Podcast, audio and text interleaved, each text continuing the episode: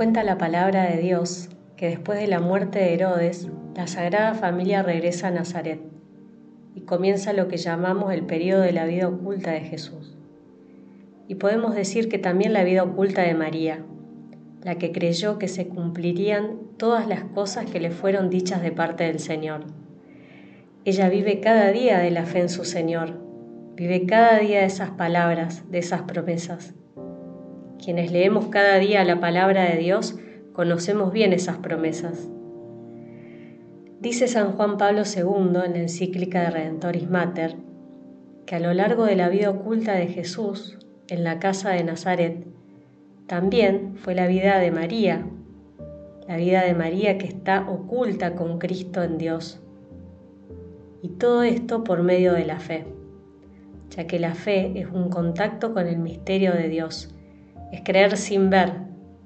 María está en contacto con este misterio de un Dios que se hizo hombre en el seno de una mujer, y esta mujer es María.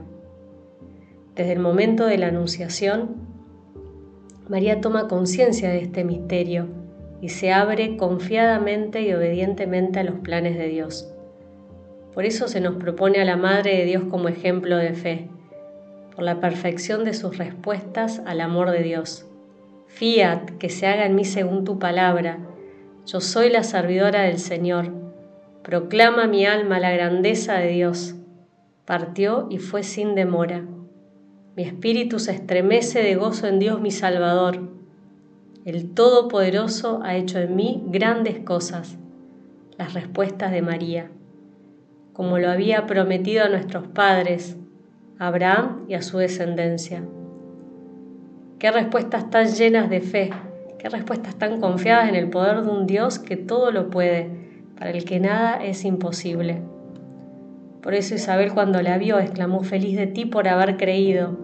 La llamó bienaventurada, feliz, porque la fe le dio una alegría que ni los dolores, ni las contrariedades, ni las incertidumbres frente al futuro, ni las pruebas, ni la cruz le pudieron sacar.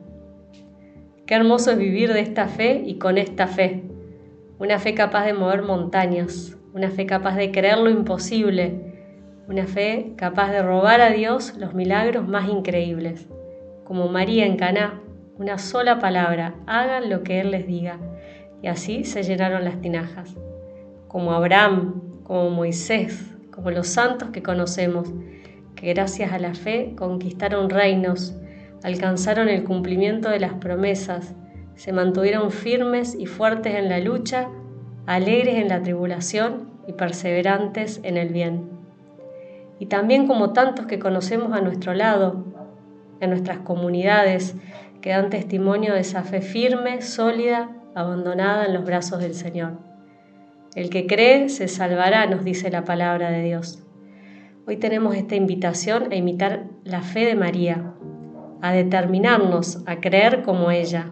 Creo, Señor, pero aumenta mi fe, que viva de la fe en ti, nuestro Salvador, nuestro Señor, nuestro Rey y Capitán. Una fe confiada de hijos de Dios, de hijas, hijos de María.